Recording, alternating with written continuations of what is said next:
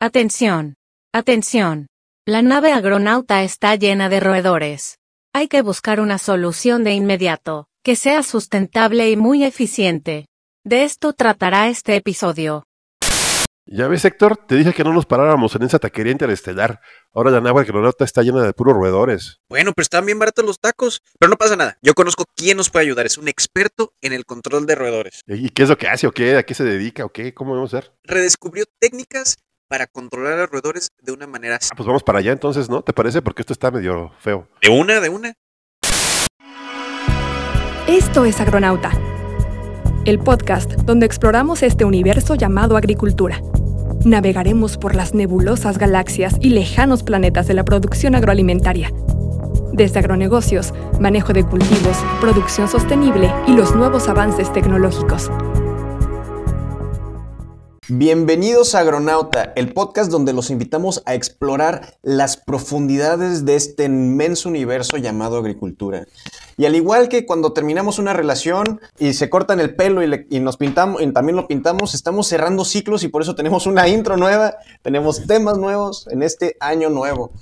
Este, mi nombre es Héctor Reider. Yo soy Tonatio Quiñones después de tan larga presentación. Pero- ¿Viste yo? Oye, oye, tengo que, ya sabes cómo me gusta no decir nada por mucho tiempo. Eh, y hoy nos acompaña un muy buen amigo eh, que nos conocemos ya desde hace bastante tiempo, que se ha dedicado a bastantes temas de conversación, de conversaciones, ay, ya no sé qué hablar, Ya, de conservación, ya así me pasa.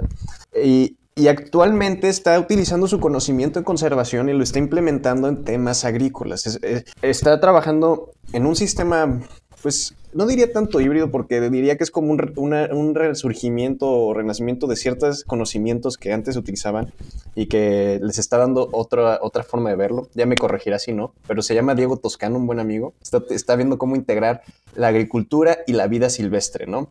¿Cómo estás, Diego? ¿Qué tal, Héctor? ¿Qué tal, Tonatiu? Mucho, muchas gracias por tenerme aquí el día de hoy.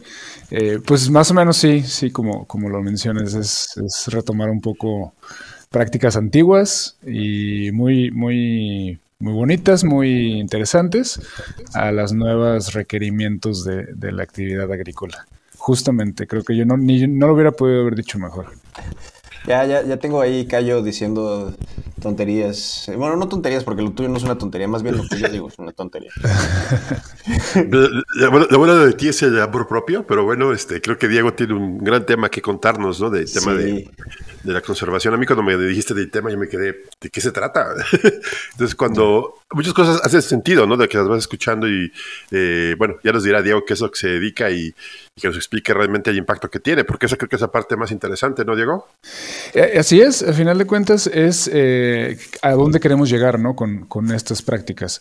Eh, ahora, la- la- cuando platicamos de la vida silvestre, pues nos imaginamos inmediatamente lo que es la conservación, los parques nacionales, todos los programas que incluso a veces son a niveles internacionales, rutas migratorias y demás.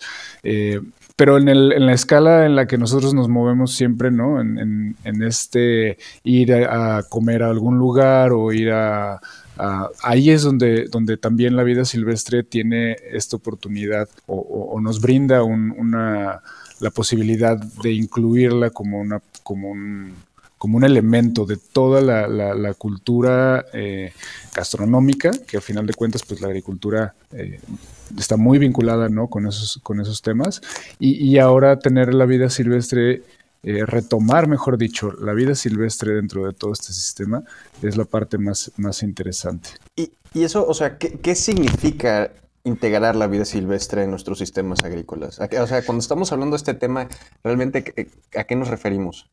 Pues eh, primero que nada, eh, la, la- hay- habría que diferenciar los, sistemas agrícolas porque eh, vida silvestre podemos encontrar desde en una ciudad hasta en el bosque más lejano de todo el universo sí, porque también creo que hay diferentes niveles de, vida. Bueno, la vida tiene muchos valores, ¿no?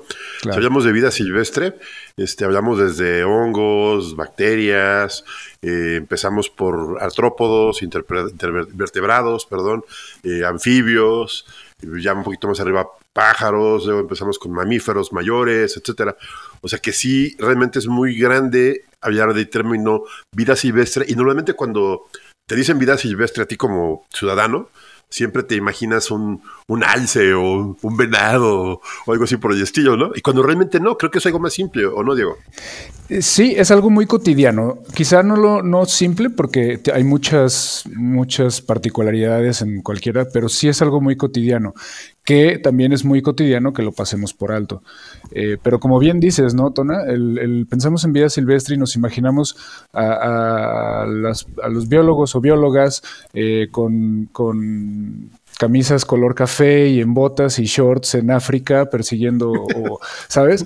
Este, pero, pero en realidad lo tenemos en todos lados, ¿no? O sea, si nosotros dividiéramos nuestros, nuestros sistemas agrícolas, por ejemplo, en, lo que son cultivos, en lo que son agostaderos, eh, en el monte, ¿no? El monte pues, se utiliza muchas veces en esta actividad eh, agropecuaria en los bosques cuando, estamos hablando de silvicultura. Entonces va a haber varios elementos que siempre se van a compartir. El hábitat, o sea, la estructura, sea así un, cultivo, un monocultivo, vamos a poner por, ejemplo, eh, con las prácticas más tradicionales, sea cual sea el caso, siempre esa, esa estructura siempre va a estar dando o cumpliendo con ciertos parámetros que la vida silvestre eh, pues es, es, es de, lo que se vale, ¿no? Para poder cumplir sus, todas, su, todas sus, sus, actividades cotidianas que nosotros la conocemos profesionalmente como la ecología, ¿no? Pero la ecología no es nada más que eh, dónde eliges vivir, por qué eliges vivir ahí, si tienes cerca una escuela, si tienes cerca un supermercado, esa es parte de la ecología humana, ¿no? O sea, ya nuestra, nuestro estilo de vida nos, nos obliga de alguna manera a buscar estos sitios adecuados para nosotros podernos desarrollar. Y es exactamente el mismo caso con, la vida silvestre. Entonces, en cada uno de estos eh, eh, eh, tipos de sistemas agrícolas que mencionaba, ¿no? como los cultivos, como los agostaderos y demás, la vida silvestre se va a comportar de manera diferente en cada uno. En algunos va, por ejemplo, en, en una plantación de pino, pues este, en la vida silvestre va a reconocer la, plantación de pino quizá como hogar, algunos, algunos animales, quizá no todos, eh, pero a lo mejor en un cultivo va a ser completamente diferente y ahí a lo mejor vamos a tener más presencia de, eh, insectos porque ya la estructura cambió completamente, ¿no? Oye, Diego, una pregunta, y siempre es una, una idea muy simple, ¿no? De, estamos muy acostumbrados a pensar que nuestros cultivos son libres de, o sea, la gente, siempre el agricultor piensa que debo de eliminar esta, esta, esta, plaga, ¿no? O este, este habitante que está afuera. Siempre la idea errónea de querer envenenar, o sea, si un litro mata a 20, pues le pongo dos para que mate a 400, ¿no? Y así siempre quieren hacer este tipo de, erradicaciones. Y porque, como dices tú, la ecología es un equilibrio, ¿no? Un equilibrio en varios aspectos. ¿Qué tanto eh, el agricultor sabe, sabe esto? ¿Qué tanto, aunque sea muy tonto que lo diga y lo repita desde, hablamos de los 60, ¿qué tan, ¿qué tan malo es el agricultor pensando en una relación de su cultivo con el ecosistema? Fíjate que, que, es muy chistoso ahorita que lo mencionas así, porque sí, eh, tal cual lo acabas de mencionar, lo primero que se nos viene a la cabeza es una guerra. Eh, que, hay, que hay guerra, ¿no? Entre la conservación y la agricultura. Pero em, Creo que quizá lo podemos ejemplificar mejor pensando en el espacio. Tú tienes un sistema, ¿no? Un sistema agrícola, vamos a decir, soy una persona X y tengo mi cultivo de X cosas en tal lugar. Y entonces, a la hora de que yo eh, tomo estas decisiones, como tú lo mencionas, es decir, no, pues es que el ejemplo más clásico es el del, veneno, eh, pues voy a poner veneno para matar lo que no me sirve y, listo. Pero, eh, pues si lo ves en espacio, tu jurisdicción, por así decirlo, ¿no? Entre comillas, está en el lindero de tu terreno o en el, eh, ¿sabes? Pero, el, pero tu sistema siempre va a, ser, va, a continuar siendo un sistema abierto, donde va a haber eh, flujos hacia adentro, ¿no? Inmigraciones o emigraciones, ¿no? Flujos hacia afuera, tanto de animales como de plantas, como de, de, mil y un, temas, ¿no? Entonces, eh, por ejemplo, tú tienes que buscar, o, lo que busca la, eh, la, filosofía de integrar a la vida silvestre con la agricultura, sí es incrementar la biodiversidad, pero también vamos a buscar mantener en, a raya los, potenciales daños que pudieran existir. Ahora, no lo puedes hacer tampoco con cualquier animal. No todos los animales se adaptan. Eh, hay unos, hay animales que quizá el umbral de, balance o de, de, ese equilibrio que buscamos puede ser muy fino, entonces nos, nos exponemos a, porque no hay que perder de vista que el agricultor pues, lo que necesita es maximizar su rendimiento, ¿no? Sí, claro. Entonces aquí es realmente de, es buscar este balance entre máximo rendimiento y que, y máximo beneficio para la vida silvestre que me rodea. Y no solo para la vida silvestre, yo diría, ¿eh? le agregaría eh, también extraer de la vida silvestre todos los valores que mencionaba Tonatiuh, ¿no? todo lo que, todo lo que es bueno, porque hay muchos temas de la vida silvestre. ¿Y qué, y qué clase de beneficios podemos sacar entonces de la vida silvestre eh, al, crear este tipo de sistemas híbridos? Bueno, por integrados, ejemplo, más bien. Integrados, exacto. Creo que uno de los principales beneficios que se pueden eh, pretender sacar de, esta, de esta relación es el, disminuir el, el costo de tomar una decisión cuando tú tomas una decisión como la que, como la ejemplificó, me encantó su ejemplo del de Tona porque, eh, porque es, es, algo muy común. Eh, cuando tú tomas una decisión de esas, por ejemplo, ahí es muy común también que, que la gente diga, no, es que tengo un problema de, de, liebres y conejos y me están, se están acabando todos los brotes de todos los años, ¿no? Ok, entonces a la hora que te pones a averiguar y de eso dices, bueno, ¿y aquí cómo era antes, no? ¿Qué, ¿Cómo estaba la, situación antes? No, pues aquí venían, hasta aquí bajaban los coyotes, pero luego ya eh, fraccionaron de aquel lado y ya dejaron de venir los coyotes. Bueno, ahí ya encontramos el problema, ¿no? Que bueno, ese es cuando estamos hablando de macrofauna, las cosas se complican un poquito más, porque pues tampoco es, es, es, más fácil que se pierda una población de coyotes, por ejemplo, eh, que una de aves, vamos a ver así, ¿no? Claro. Eh, igual en el ejemplo del, eh, exactamente, igual en el ejemplo del veneno, pues hay ciertos umbrales donde que una vez que los pasas, el, ciclo, el ciclo vicioso se empieza a hacer, acelerarse, acelerarse, de que pierdes biodiversidad, que no solo no te estaba causando daño, sino que quizás te estaba causando beneficios, ¿no?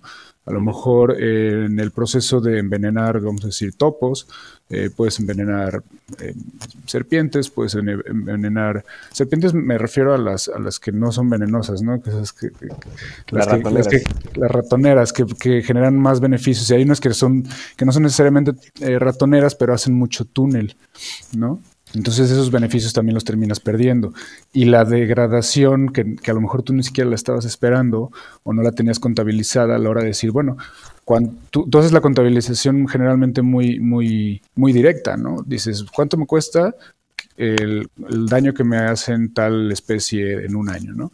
cuánto me cuesta el, método de, control inmediato, entonces pues saco balance y digo, no, pues sí, me conviene. Pero a la hora que empiezas a agregar todos los otros costos que se van derivando de, que se van derivando de, quizá no era la mejor opción.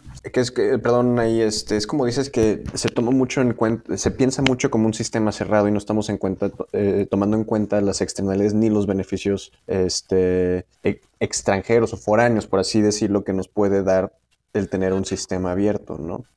Exactamente. Porque se trata de tener un control completo y, al tener este control completo no se toman en cuenta que es parte de un sistema mucho más grande que depende, este, pues lo hemos hablado en otros episodios, ¿no? Con la salud del suelo y en este caso es, es la salud del sistema.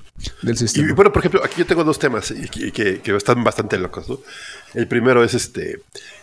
Hace poco es que leí un reportaje y me dio muchísima risa. Bueno, fue, una plática de una persona que decía que se están inventando robots que llegan y atacan los cultivos y empiezan a quitar las, en este caso, las plagas, ¿no? Y no, y este robot llega y te identifica la plaga. Digo, oye, pero eso no lo hacen los pájaros. Y se quedó callado. y dice, ¿por qué voy a poner un, un robot cuando un pájaro hace eso? Y este te puedes a pensar, dices, o sea, realmente voy a gastarme, no sé, 20 mil dólares en un robot que un pájaro, si yo traigo, me va a hacer el mismo trabajo. Exacto. y me voy a gastar mucho dinero. Y realmente es lo que, bueno, aquí conlleva una, un pensamiento de que a veces queremos dar soluciones cuando realmente las tenemos enfrente, ¿no? Y creo que es en este caso uno de ellas, ¿no, Diego? Y también te quería preguntar, ¿podría considerarse que es un control biológico? Porque ves que está muy de moda para el tema, el tema de las, plagas, de control y todo esto de insectos y ese tipo de cosas, ¿no? Sí, justamente. Pues sí, este, qué, curioso que mencionas eso, es, es muy, muy notorio, voy a, decirlo de esa manera, cuando uno se acerca con los productores, eh, el productor generalmente quiere o busca eh, meterle lo menos mano en muchos casos, ¿no? Eh, muchos de los, de los, productores con los que me ha tocado acercarme han buscado eh, estas alternativas antes de dar saltos a algo más drástico, ¿no? Lo toman como un paso. Entonces ahí cae mucha responsabilidad de hacer una buena estrategia y sí, sí cae dentro del control biológico. Eh, control biológicos, pues hay, hay muchísimos tipos. yo me especializo en los que son de aves, precisamente ahorita que las mencionabas, pero pues hay, hay controles biológicos para a, bases de hongos que, que, son muy, muy, muy aplicables eh, y muchos se utilizan como en casos de emergencia, ¿no? Eh, mandar pedir un ejército de catarinas para una plaga muy específica. Eh, hay, hay, es, es, como lo más, lo más clásico, ¿no? Y, y, y bueno, desafortunadamente, el, el, creo que una de las, de las principales razones por las que se inicia esta, esta guerra declarada entre la conservación y los, y los productores agrícolas, eh, pues viene del tiempo de, las, del DDT, ¿no? Prácticamente de, de, aquel entonces cuando empieza toda esta revolución de pensamiento en decir, oigan, saben que necesitamos a los ecosistemas saludables, porque al final de cuentas te, caes en, darte, pues otra vez, valga la redundancia, cuenta de que, de que valen más los pajaritos que están ahí que lo mucho robot o mucho veneno que yo me pueda ir al otro extremo a decir, lo voy a controlar de esta manera. Es, sí, eso y también creo que en, en, el lado de los productores muchas veces es, aquí mencioné algo que que me llamó mucho la atención, me hizo mucho ruido, que, porque estoy totalmente de acuerdo, es que es esta relación entre cómo meterle menos mano, pero aún así tener todo controlado, ¿no? Sí. Entonces, el veneno me permite no meterle mucha mano y tener todo controlado, mientras que buscar este balance es aceptar que hay cosas que no puedo controlar. Claro, claro, exactamente. O sea, tienes que tienes que hasta cierto punto elegir, ¿no? También qué tipo de controles vas a aceptar o qué tipo de, medidas vas a, integrar, vas a combinar. Porque también es, cierto, ¿no? Uno de los temas eh, que yo más abordo es el tema de los topos, quizá por eso ya lo, mencioné en una ocasión, eh, porque a final de cuentas se vuelve un tema muy frustrante, y, me da un poco de risa porque de verdad es generalizado y es muy frustrante. Ha habido episodios incluso bastante graciosos al respecto, eh, en el que ya ni siquiera el uso de veneno es realmente una opción. ¿no?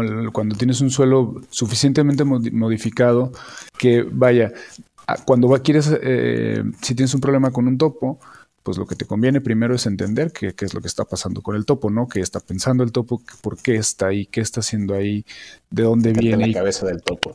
ser el topo. Exactamente. Tienes que ser bien los zapatos del topo. Exactamente. ¿Qué mate, Jodorowsky? sí, pero eso es, eso es justamente el, tema, ¿no? Eh, están completamente frustrados y ya no hay, porque hasta donde ellos llegan, pues el topo es tú puedes tener entre 50 y 200 topos por hectárea. O sea, es, muchísima la cantidad de, estos animalitos y que tú ni los ves y van y vienen y se están riendo, eh, se están riendo del, del, cazatopos. Eh, y, es un problema que a final de cuentas, pues sí es, sí es bastante. Eh, desde que te levantas, como a, empezar tu día, a checar, no sé, cualquier cosa en, el, en el cultivo y tal, y te encuentras con una manguera mordisqueada, o sea, o, las plantas que ibas a, revisar ya no están porque ya se las llevaron, eh, ¿sabes? O sea, pasa cualquier cosa. Entonces, desde eso hasta lo que realmente puedes llegar a perder en un. En un en, en- en tu cultivo, ¿no? Ya como, como merma, como, como ataque directo, ¿no? Claro, pues yo recuerdo muy bien, no sé si te acuerdas de cuando estábamos en la, en la universidad, que hasta en un, un lugar tan pavimentado como nuestra universidad no podían controlar a los topos. Entonces era- cada cierto tiempo había la búsqueda y matanza de topos. Y lo curioso es que son especies que cuando las llegas a ver dices, ¡ay, qué bonito topo! Y, y, pues en realidad ni siquiera te dan ganas de matarlo porque, bueno, se- está. es- como un hámster un poquito más grande, está bien. Exacto, son carismáticos, son carismáticos. son- Sí. Entonces, eh, o es un problemón o, o de plano te hacen quererlos. O sea que como en el episodio de Los Simpson tenían su semana de matar eh, topos, que cada quien su palo. No, no, no. en la- Es decir, querían, quieren créditos para la clase de biodiversidad, ándale a matar topos. No. no, no, pero sí, sí, de pronto era, era exagerado. de- o sea, caminabas y pisabas poquito, o sea, te salías poquito del pavimento y se hundía el piso de repente, ¿no? O sea, era. era- Sí, yo me recuerdo mucho que en la, en la UAM, en la Universidad Autónoma Metropolitana de la Ciudad de México, eh, no podían tener campo de fútbol Ya. porque tenía tantos hoyos que se fracturaron un, un pie. Sí, o sea, y era un problemón los, los topos. Sí, no, o sea, al rato, ¿quién se iba a venir a jugar? Siempre ganaba el equipo local, ¿no? Porque pues la cancha nadie no se conoce. Ya, sabían dónde estaba ya el sendero correcto. Sí, entonces, eh, como lo mencionaba Héctor, es, es este. Es, esta visualización de, que, realmente por mucho que lo queramos aislar, bueno, habrá muchos casos eh, agrícolas más tecnificados que sí, que sí se puede, eh, pero pues es un sistema abierto, ¿no? Entonces tenemos que, encontrar estos mecanismos, darles, darles la oportunidad a estos mecanismos como complemento. Eso creo que es muy importante mencionarlos. Porque generalmente el control biológico nunca va, nunca busca sustituir ninguna práctica que se, que se conoce y que, se, que, está hasta cierto punto controlada de manera correcta, ¿no? De manera con base legal, etcétera. No, y ahí hay algo que sí vale la pena mencionar con los controles biológicos, porque creo que el enfoque que tú le estás dando es un poco distinto a otros controles biológicos, porque los controles biológicos, ya lo hemos hablado en otros episodios a veces, y lo mencionaste ahorita con el ejército de Catarinas, tienen el potencial de volverse invasores. Si lo estamos metiendo en sistemas donde naturalmente no estaban. Un ejemplo, metemos, siguiendo el ejemplo de las Catarinas, metemos un ejército de Catarinas y ¿qué va a pasar con todo lo que rodea mi cultivo? ¿No? Le acabo de meter un, un depredador importante al sistema. Aunque no lo parezcan, esas Catarinas son súper depredadores. Y, y en masa, ¿no? Y Esa es, esa es la otra, ¿no? La cantidad Exacto. de, Entonces, bueno, entiendes al productor y, y- y, eh, gener- o sea, muchas ocasiones ya ni siquiera hay otra opción, ¿no? Pero eh, creo que creo que lo que lo que vale mucho la pena es eh, valerse que creo que es un poquito a lo que tú te referías en el, en el enfoque, porque lo que nosotros buscamos es hacer un, un balance con una, o sea, alianza, mejor dicho, es una alianza con un, con un depredador natural que se distribuye aquí, que, que suena muy como si hubiéramos hecho muchísimo trabajo, pero en realidad nos estamos valiendo de, un, de una especie que vive en todo el mundo, que no, no tiene el potencial de desarrollarse como, como invasora, ni mucho menos. Entonces, bueno, eso también nos da muchas facilidades a la hora de, a la hora de trabajar. Tra- creo que no lo hemos ni siquiera mencionado. Tra- trabajamos con lechuzas, que son las depredadoras especializadas en, en, en ¿cómo se llama? En, en el topo. Y, y precisamente las lechuzas, una de las ventajas que tienen es que eh, pues trabajan fuera del predio también. Porque así como los topos, hay, hay eh, madrigueras que son familiares, son muy territoriales, también hay muchos que van y vienen y hay muchísimo movimiento, mucho más de lo que cuando yo me puse a estudiar de, de la capacidad de topo dije, no, pues con razón, o sea, estos están preparadísimos para no, no, no conocen barreras, pues ellos.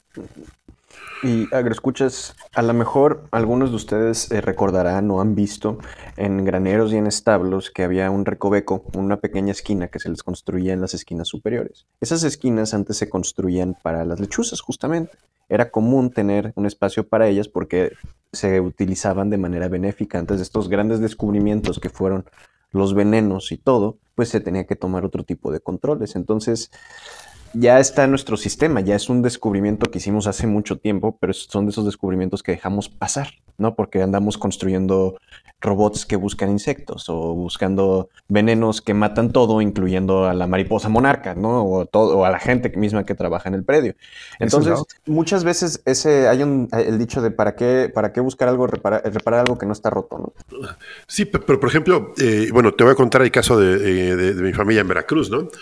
Que eh, cuando veían una lechuza se espantaban y pensaban que era, pues es parte de las creencias, del pueblo, ¿no? Dicen, no, que van a matar a alguien o se va a morir alguien si canta y, total que se acabaron las lechuzas, ¿no?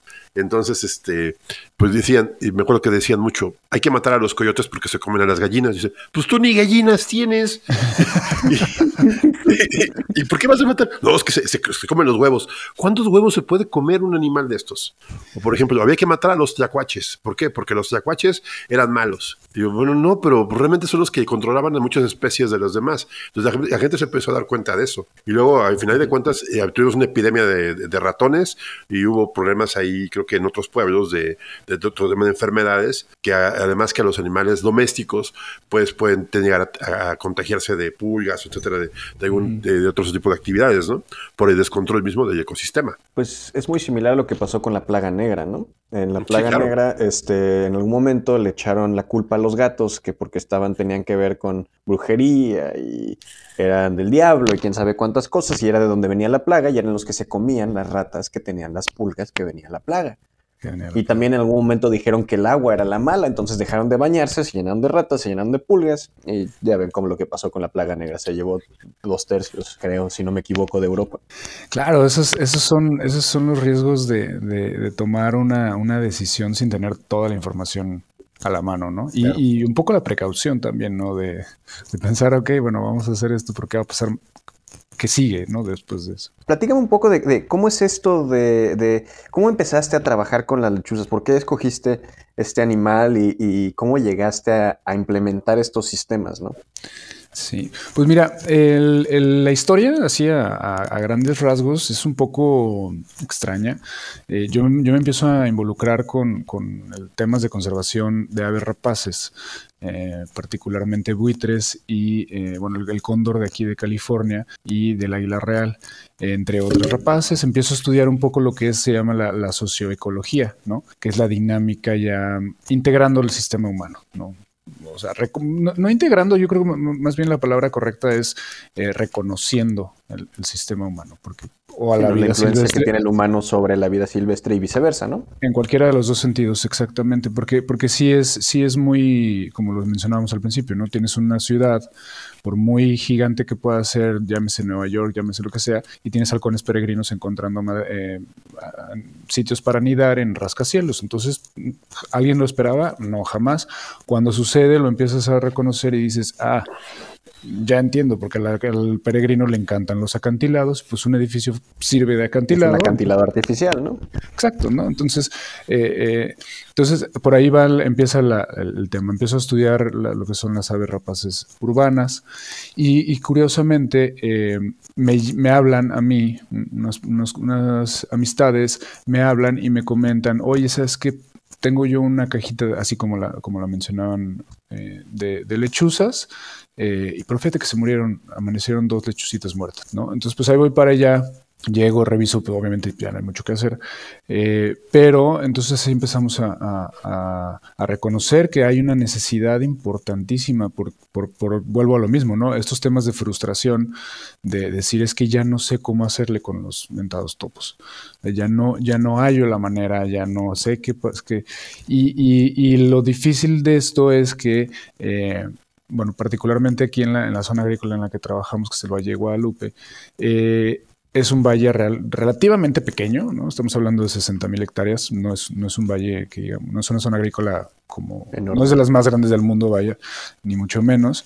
Eh, pero la necesidad de la gente que, que, ya empezamos a identificar que hay varios que ya iniciaron con ese proceso sin la asesoría, sin el conocimiento, pero aprovechando que la especie es una especie muy, se dice, el, término, es, eh, científico es plástica, ¿no? Es como muy adaptable, a eso se, refiere, se, adapta muy rápido, que esa adaptación viene pues desde que iniciamos, como lo mencionabas ahorita, desde que iniciamos a construir graneros o, silos o torres para, incluso las, las pacas de, los rollos de, forraje, que, que esas ahí también se meten, ¿no? Entonces, es una relación antiquísima, no se ha explotado. Eh, te pongo el ejemplo, ahora, ahí, ahí donde, muchos lugares donde ya se ha retomado con fuerza, hay programas a niveles nacionales, estoy hablando de Israel, estamos hablando de, Indonesia, estamos hablando de, varios lugares en el mundo que han implantaciones de, de banana, implantaciones de muchísimas cosas en huertos de cerezas, de manzanas, etcétera, etcétera porque se ha reconocido a través de, de, ya de meterle la ciencia detrás, decir, oye, tienes un animalito una, que pone un nido que son cuatro o cinco animalitos, no hacen los ruidos espantosos que por los que la gente pensaba que eran brujas. O sea, no, no es mucho el ruido, no es mucho, no tienes que dar un, mantenimiento muy caro ni nada, no tienes que tener un robot que si le falló la pila, que si no sé qué, y te están consumiendo entre 3.000 y 3.500 roedores anualmente, ¿no? bueno, solo en la temporada de, de, reproducción, que es en la que puedes monitorear de cerca el, la actividad. Entonces dices, bueno, es un método súper específico, eh, súper eh, efectivo. Efectivo, ¿no? Pero también todo lo que te está ayudando no solo en tu, en tu cuadrito, de, en tu parcela, está ayudando en toda la parte de alrededor para que dentro de ese mundo que es tu, tu, tu sistema agrícola, tengas una zona de amortiguamiento en la que también estás atacando sin necesidad y sin la jurisdicción de ir a lo mejor allá afuera a echar más veneno afuera o trampas o, o decirlo, convencer al vecino, ¿no? A lo mejor el vecino no le interesa, pero tú la lechuza va y, come allá también, ¿no? Sí, claro, y, y es esta, es esta donde se implementa de manera efectiva como esta, estas relaciones simbióticas que pues, serían mutualistas, ¿no? Mutualistas que, que es beneficiosa para ambos, porque tiene un lugar seguro, donde además tiene una buena vista porque los cultivos suelen tener surcos un poco más abiertos, entonces puede notar mejor. Eh, en este caso, eh, agroescuchas, a lo mejor algunos de ustedes recordarán cuando hemos hablado de, los diferentes tipos de ecología. Entonces, si nos fuéramos a seguir con el ejemplo que dio Diego de ecología, una ecología de ecosistemas es qué tan cerca a los humanos les quedaría el trabajo, le quedaría, bueno, no, qué tan fácil es conseguir comida, ¿no? O la transferencia de energía. Y la ecología del paisaje es qué tanto se tiene que mover un animal. Entonces, lo que estamos logrando con esto es que haya una transferencia sencilla de energía para la lechuza y también no se tenga que mover tanto porque regresa a un punto, a un núcleo este, en, el cultivo. ¿Expliqué más o menos bien la manera en la que funciona?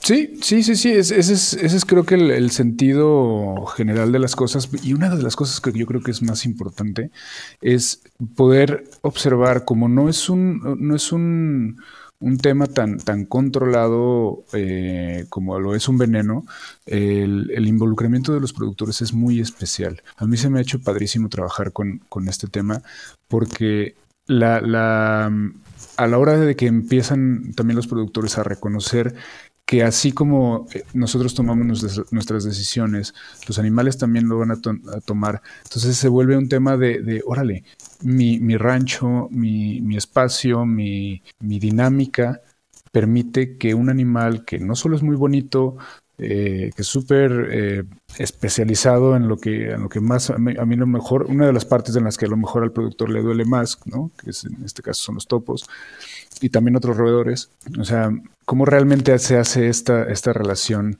eh, mutualista que, mencionas? Creo que esa es una de las, de las cosas más importantes y que, y que entonces la vida silvestre en este caso se convierte en, parte de tu equipo, parte de tu equipo de trabajo. ¿no? Yo tengo un ejemplo chistoso. Les voy a platicar una a ver qué les parece. A ver, escucharon, a ver si han escuchado. Bueno, yo, yo soy originario de Ciudad de México y me tocó vivir en la parte norte de la ciudad. En la parte norte está por el Vaso de Cristo, por ahí por Yanepantla. Este, es una zona de que hay un vaso regulador, le llaman. Y en el vaso regulador pues llegan muchas aves. Pero resulta que eh, todos estos años que se ha, este, ha, vivido en la Ciudad de México, se han escapado muchas aves, entre ellos los, los, los pericos. Y si uno voltea para arriba en la cierta, parte de la Ciudad de México, hay muchos pericos, pericos de todos tamaños, desde el australiano hasta pericos medio raros, ¿no? Y uno los ve porque hacen un ruidero impresionante y se ven las parvadas de pericos. Sin embargo, en la parte donde vivía yo, llegó una familia de águilas, águila real, real, real, de las grandes, de las bonitas. No de mentiras. No de mentiras. y donde yo, donde yo vivía, y no, de real, real, de real, real realeza. Sí, sí, sí, de- de gran- Entonces, en este árbol hicieron su nido. Me- y donde estoy viviendo ahí enfrente, estos, estos pájaros empezaron a hacer su nido y empezaron a. eh, tuvieron un polluelo y este polluelo, pues tú de repente te levantabas en la mañana y te encontrabas pedazos de perico en, el- en la escalera, ¿no? Y era muy impresionante ver que, que, que un águila se paraba a veces en la ventana de nosotros y lo veíamos, el águila a escasos 20 centímetros de ti, ¿no? Y se te quedaba viendo de una forma impresionante, era, una- era hermoso. Pero lo interesante aquí fue que la gente lo empezó a tomar como una muy buena señal. ¿Quién se da el lujo de tener una familia de águilas, ¿no? Y verlos volar y todo eso. Entonces, inclusive había unos microbuseros enfrente que su escudo era el águila. Y una vez a un vecino se le ocurrió tocar el árbol. Todos los vecinos se le fueron encima. No puedes tocar ese árbol porque es la casa de los águilas. Entonces, y se dan cuenta ellos que empiezan a, a tener un beneficio. Y tú te eras un poco dedicado, veías como las águilas estaban cazando en la tarde y cazaban a las parvadas de pericos, porque eran muchos, y, este, o de otras aves, porque los hacían ahí, ahí control, ¿no? Y aparte que luego también encontrabas pedazos de roedor, ¿no? Que en la Ciudad de México, pues aparte de los de dos patas, hay de cuatro también, ¿no? Pero sí, se me hace un buen ejemplo de cómo se puede convivir un- en la ciudad, en una ciudad grande, con, un, con aves, ¿no? Justamente, sí, justamente, y es, y es algo impresionante, porque quizá eh, hay, hay, como lo mencionábamos hace rato, ¿no? Hay especies que son carismáticas. Entonces, eh, tú, tú observas un animal y, las lechuzas que tienen mucho misterio asociado, ¿no? Porque son nocturnas. Esa es la otra cosa, ¿no? Que como no las vemos trabajar, es, es más un tema de confianza que, que otra cosa, porque es, ok, te voy a dar una casa, voy a gastarme un dinerito en ponerte una casa, ¿no? Funcional, bonita, bien puesta y todo, pero voy a confiar en ti de que vas a estar haciendo tu trabajo, ¿no? Eh, y, y ya es el, el, el científico ya es el que, el que se encarga de, hacer este estudio, que es un estudio bastante eh, laborioso, pero, relativamente sencillo.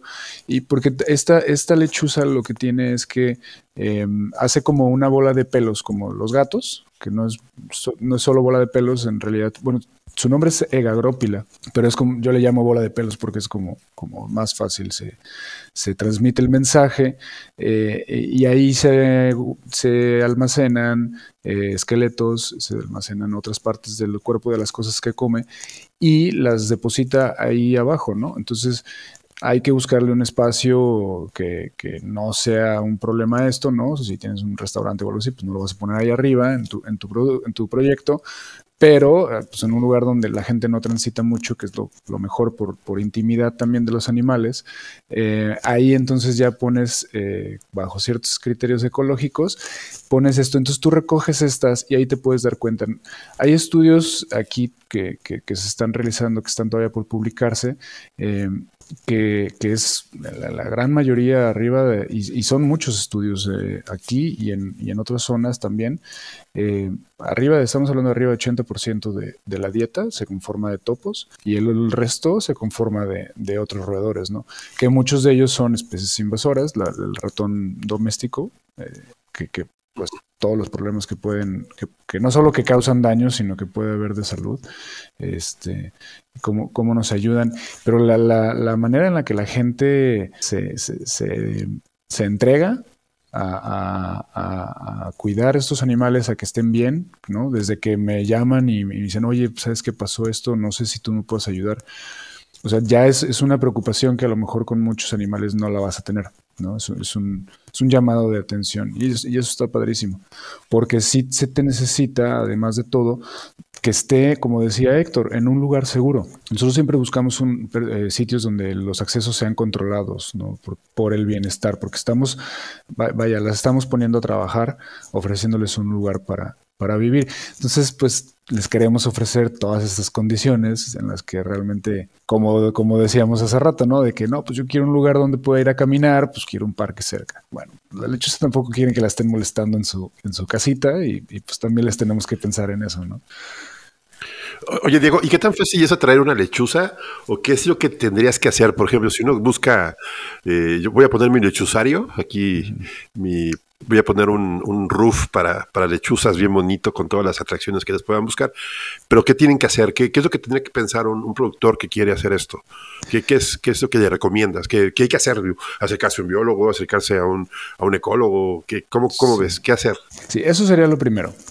Eso sería lo primero. Hay muchísima información en, en Internet, ¿no? Eh, pero es, generalmente es información muy, muy abierta, muy abierta en el sentido de, de muy general.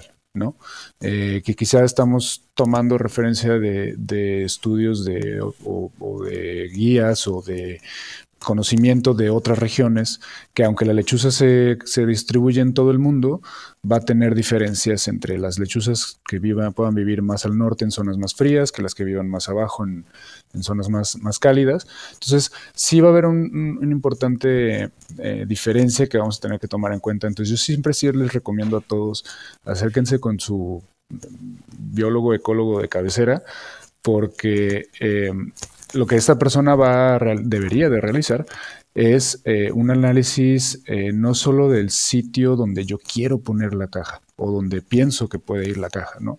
El biólogo, el ecólogo me va a poder decir, sabes que este lugar de acá es mejor por eh, diferentes, o sea, la, altura, la, como decía Héctor, ¿no? La vista que, que, vas a tener. necesitas conocer cómo, cómo piensa una lechuza o un ave de ese tipo para poder ofrecerle un buen lugar. Pero algo muy importante eh, es pensar, por ejemplo, si, si porque hay, lechuzas urbanas, eh, o sea, aquí en, en, en, Ensenada, donde, donde yo estoy, es, eh, es, hay lechuzas en todos lados. Entonces, ellas se encuentran, pero sí tenemos que pensar que si, por ejemplo, eh, por ejemplo, me pasó hace, hace, hace poco tiempo que el vecino de donde ya tenemos lechuzas quería poner también eh, y, y son, son, espacios muy pequeños, ¿no? Entonces ahí tengo que yo entrar y decirles, bueno, sabes que es que no vamos a poder tener unas allá y unas aquí, pues muy, o la probabilidad de que eso suceda es muy baja.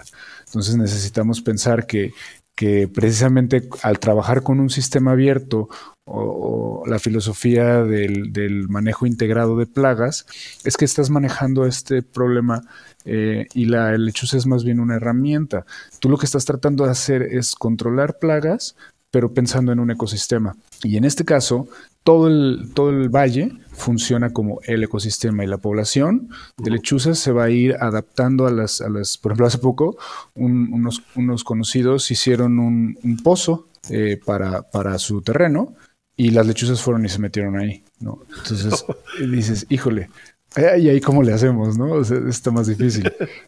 Entonces, eh, entonces es, es, un tema que definitivamente tiene que entrar a juego una, una persona profesional de ese, de, esa, de ese tema. Y entonces, en términos prácticos, digamos que en el valle se va extendiendo esta mentalidad y esta filosofía. Entonces sería más bien como dejar el hogar para las lechuzas, pero entender que no van a ser residentes permanentes, no son como mis lechuzas, sino que es posible que estén ahí una temporada, se muevan a otra, regresen, etcétera. O es más bien como van a estar ahí por X cantidad de tiempo, van a cubrir esta área que va a representar este radio de expansión. Entonces, el siguiente puesto de lechuzas tiene que estar a tal distancia? O sea, ¿cómo funciona? ¿Voy a tener círculos de influencia o van a estar moviéndose por diferentes lados? Es, es un poco, es, esa pregunta está muy interesante. Eh, se da un poco de las dos maneras. Eh, yo creo que, como dice el dicho, ¿no? Depende del cristal con que se mire. Yo cuando pienso en, las, en, en, en lo que se hace aquí en, este valle, por ejemplo, es, eh, yo lo veo, yo lo visualizo como un todo. O sea, nosotros lo visualizamos como, como cómo están funcionando, pero las el productor, no importa cuál lechuza sea, eh, va a ser siempre su lechuza. Entonces, eh, y la lechuza lo va a ver de manera diferente. La lechuza va a decir, oigan, aquel lugar de allá nuevo me gustó más, este, pues ahí se ven, ¿no? Pero, pero es, es, muy, muy difícil diferenciar de una lechuza de otra. Eh, entonces, lo normal es que, por, los, por las señas ecológicas que estamos teniendo, la, la población está, está estable y, parece que tiende a, crecimiento, ¿no? Entonces, en ese, es un momento positivo para la especie en la que puedes aprovechar eh, esta este ánimo, esta disponibilidad de la gente a, buscar estos métodos, porque entonces lo que, lo que puedes trabajar es un poquito, un poquito más denso. Y esto solamente va a estar de, hay, dos, hay dos puntos que son como los claves a la hora de pensar en, una población reproductiva de cualquier especie, es disponibilidad de, alimento y disponibilidad del sitio como tal para, para hacer el, el nido, ¿no? Eh, entonces, eh, teniendo esas dos, las lechuzas pueden tolerarse, siendo vecinas de aquí a una hectárea, pero si hay poco alimento, van a tender a ser más, territoriales, porque ellas tienen, tú piensas que si tú eres eh, la lechuza, una lechuza en polla generalmente es la hembra, y la otra lechuza es que es el macho, tiene que salir, tiene que alimentarse, tiene que volver a cazar y tiene que regresar a alimentar a los polluelos y a la hembra. Pero en ese lapso de tiempo no se puede ir muy lejos porque pues no puede dejar tampoco desatendido que si hay un depredador, alguien tiene que estar montando guardia, etcétera, etcétera, ¿no? Entonces son muchos factores que se tienen que considerar a la hora de, de, de, poner estos lechuzarios eh, y al final de cuentas, lo que tú como, como profesional o, la gente que, que, quieren incursionar en esto, eh, tiene que tener o debería de tener un poco la flexibilidad de, entender, y es lo que nosotros hacemos, ¿no? O sea, nosotros no llegamos a decirle a la gente qué se va a hacer. Nosotros lo que hacemos es les platicamos lo que sabemos, les compartimos lo que, lo que hemos experimentado, porque de esa manera eh, se puede construir una relación de empatía, no, no, con nosotros, sino con las lechuzas, ¿no? Bueno, aquí, aquí Diego pregunta, eh, como dices tú, si yo tengo una, si un productor tiene un problema severo, por ejemplo, en este caso de, topos, que sí o sea, y es, por ejemplo, el centro del país, en algunas zonas que yo he conocido de Tlaxcala, va a haber problemas de, topos. Creo que sí es conveniente pensar en, atraer a la lechuza, porque entonces es como que le, vas a poner un, un, un, letrero que diga, mira, tengo ese terreno con muchos topitos que te van a gustar y están deliciosos, tienes que ponerle un lechuzario, te pongo tu casita y todo eso, y a lo mejor eres bendecido y llega una lechuza con toda su familia a una temporada, pero también es, aquí hablas de dos puntos importantes. El primero es el equilibrio, el equilibrio entre lechuza y alimento, porque si no hay alimento, pues no hay lechuza, ¿no? Y la otra es el término control, porque muchas veces en el tema de plagas a todos niveles, siempre el, como que el, el, productor quiere el Terminator, ¿no? Llega y elimina todo, ¿no? Y, este, y no quiero ver nada más de este insecto, ¿no? Pero realmente no, lo que buscas es controlar. Entonces, en este aspecto, las lechuzas podría decirse que es un muy buen control para roedores, ¿no? Sí. Y, qué ventajas, y, y lo que es, mejor, porque aparte, imagínate, es, bueno, es, mis conclusiones que yo digo es, es silencioso, no ocupa mucho espacio físico, es bonito, y aparte, pues, es muy económico. Exacto, exacto. Esos, esos son los cuatro puntos creo que, que, le han permitido a esta, esta, estrategia del uso de lechuzas el volver al escenario productivo importante, ¿no? Eh, entonces, por ejemplo, te estoy hablando de que, de que en Israel el programa de, de, lechuzas es un programa a nivel nacional. O sea, ellos tienen súper bien estructurado cómo funciona, quiénes lo hacen, cómo lo hacen, para qué lo hacen. Eh, entonces sí, definitivamente que es, es creo que eh, esos cuatro puntos son la clave y, a final de cuentas, lo que, lo que atiendes en este, con este método es todo lo que se escapa del control, que no se, que, malamente se, se, toma como si fuera así como decías, ¿no? Terminator.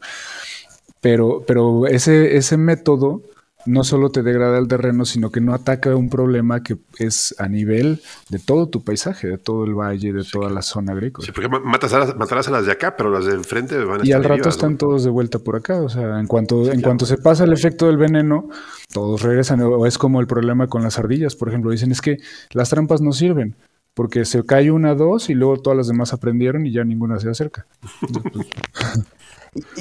Y, yo tengo una duda. Realmente cuando estamos, hemos estado tocando el tema del equilibrio, ¿no? Que es lo importante. Entonces, como bien mencionaste, hay una capacidad de carga. Podemos tener X número de lechuzas dentro de un ecosistema antes de, que el alimento se vuelva escaso, se vuelvan más territoriales y se vayan este, estas lechuzas, ¿no? Lo cual eventualmente vamos a llegar a un punto de equilibrio. Eso significa que no va a erradicar por completo a los roedores del área, pero los va a tener controlados de tal manera que no sean un problema serio. Eso es lo que se busca justamente, porque incluso las lechuzas, a la, hora de, como tú ahorita lo mencionas, ¿no? Se, disminuye la, el alimento y las lechuzas empiezan a, a, emigrar, a lo mejor a otros sitios donde puedan, pero ese es el ciclo natural. Ese es el ciclo natural. Ahora, también lo puedes ver desde la otra parte. Es realmente quiero que todos los topos se vayan, porque el topo es el principal aireador del suelo, más en una zona árida, ¿no? Entonces, o sea, la cantidad, estamos hablando de que un topo remueve entre 1 a 8 puntos, kilos de tierra por metro cuadrado, ¿no? sin que nos demos cuenta, sin que paguemos por ello. Entonces, sí, es, sí se puede convertir en un problema eh, y, y la pregunta es, ¿cuál es el umbral admisible también del productor, verdad? Sí, porque tiene que, tiene que ser beneficio, costo, este, y pues aquí viene una parte interesante, ¿no? Porque dices, tengo topos, pero no quiero tantos tengo lechuzas, pero no las puedo alimentar a todas. Y es igual con lo mismo el tema de las plagas, ¿no? El, tema de, los, de los microbios. Quiero un suelo sano, pero tampoco no quiero tantas enfermedades. Debo mantener un equilibrio, ¿no? Claro, no quiero introducir demasiadas cosas, ¿no? Y, creo que hay otro beneficio que no estamos considerando, ¿no? Sobre todo en el tema de los viñedos, que, que mantienen una cierta presencia turística también. Y en otros productos, yo creo que el poder decir tengo lechuzas o, estamos creando un santuario de lechuzas, es otro beneficio eh, socioeconómico. Socioeconómico me refiero en el sentido de que atrae más gente porque la gente le interesa y da una buena percepción. Es una buena publicidad automática de bajo costo para un productor, diría yo. Porque estamos protegiendo la vida silvestre mediante la implementación de lechuzas que nos ayudan a proteger los roedores y así bajamos el uso de veneno, etcétera, ¿no?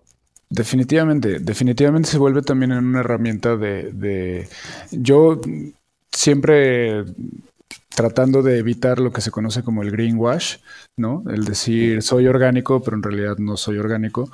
Pero sí, sí, eh, real, creo que realzar el, tema de, de, buscar una estrategia eh, que no solo soy yo, somos una comunidad, ¿no? O sea, a final de cuentas, nos volvemos una comunidad de, los productores, los científicos que están involucrados, este, que estamos involucrados, etcétera, eh, prestadores de servicio, carpinteros, etcétera, etcétera. Toda esta comunidad, al final de cuentas, eh, ya, ya, ya a ese punto ya empiezas a tener un, lugar en lo que es la cultura del lugar, ¿no?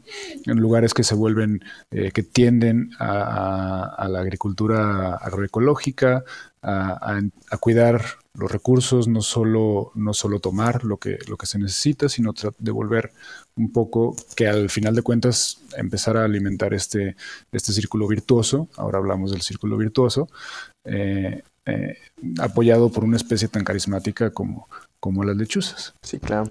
Y bueno, yo creo que es este tiempo de empezar a, concluir. No sé, eh, Diego, si pudieras concluir este tema, ¿qué, te gustaría que los agroescuchas se llevaran? Mm, yo pienso que algo que vale la pena que, los agroescuchas eh, almacenen ahí en, su, en, un, en un bit de su memoria es que los, los las alternativas deberían de funcionar, las alternativas ecológicas deberían de funcionar donde las, donde las alternativas eh, por diseño humano, vamos a decirle así, eh, no, no cumplen o no tienen sentido. ¿no? Hay, otro nicho de, alternativas o de, soluciones que, estas alternativas ecológicas realmente tienen, tienen una posibilidad de brindar un, beneficio, ¿no? como se conoce el, servicio ecosistémico, porque trabajamos con todo el, sistema, tanto el que funciona de mi lindero para adentro como del que está del lindero para afuera, ¿no? Creo que ese sería un mensaje muy central. Claro, como que aceptar que hay más cosas que nos rodean. y podemos incidir. Claro, es, es, algo que nos enseñaron mucho en la universidad, es eso de, de, pasar de la visión antropocéntrica, es decir, centrada en el humano, a la, a, la, a la visión ecocéntrica, es decir, centrada en el ecosistema y el humano como parte de un ecosistema, ¿no? Sí, el de nuevo buscar ese punto medio donde todos salgamos beneficiados. Claro, claro. Y otra cosa más, digo, si los agroescuchas les interesa buscarte para poner un, refugio de lechuzas o un sistema de lechuzas, ¿cómo te pueden contactar?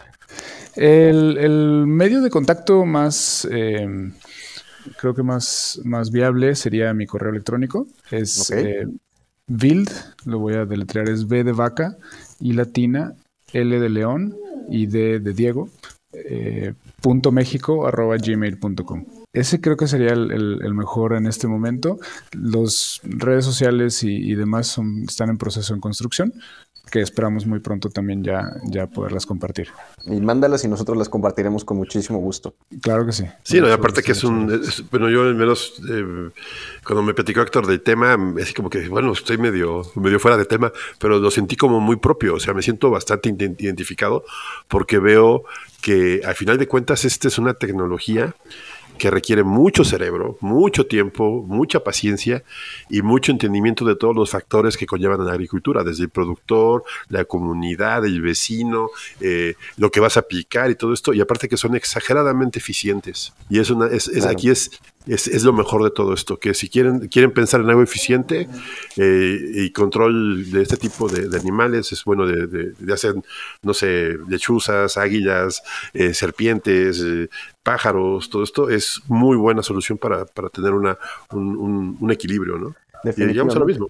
Y, y, si se ponen a pensar, realmente es de las soluciones más lógicas y más típicas del humano, porque esto es algo que este manejo lo llevamos haciendo desde que éramos nómadas, ¿no? Tenemos al, perro, que era lobos, este, o perros salvajes, tenemos a los gatos. ¿Cuántos animales hemos utilizado? Este, porque simplemente nos dan soluciones eh, que hasta la fecha seguimos utilizando, ¿no? Claro, y es, y es un poco el, tema también de, cómo responde la naturaleza a, nosotros también, ¿no? ¿Qué es lo que sucede, por ejemplo, ahorita que los mencionaste los gatos? Digo, los gatos se adaptaron de manera diferente que las lechuzas, pero las dos cumplen trabajos similares.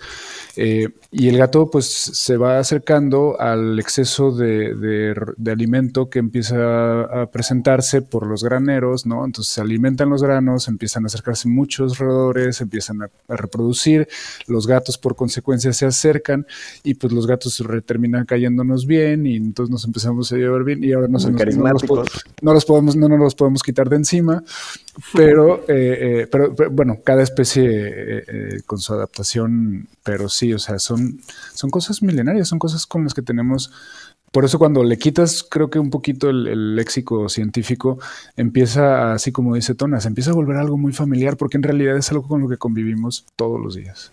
Sí, se nos olvida. Que volteen a ver a sus perros, cada vez que volteen a ver a sus gatos, cada vez que si tienen un caballo por ahí, es exactamente la misma relación, solo, solo que digamos menos domesticada. ¿No? Sin la intención de domesticar, pero sí de, crear un vínculo eh, que nosotros lo entendamos al menos, ¿no?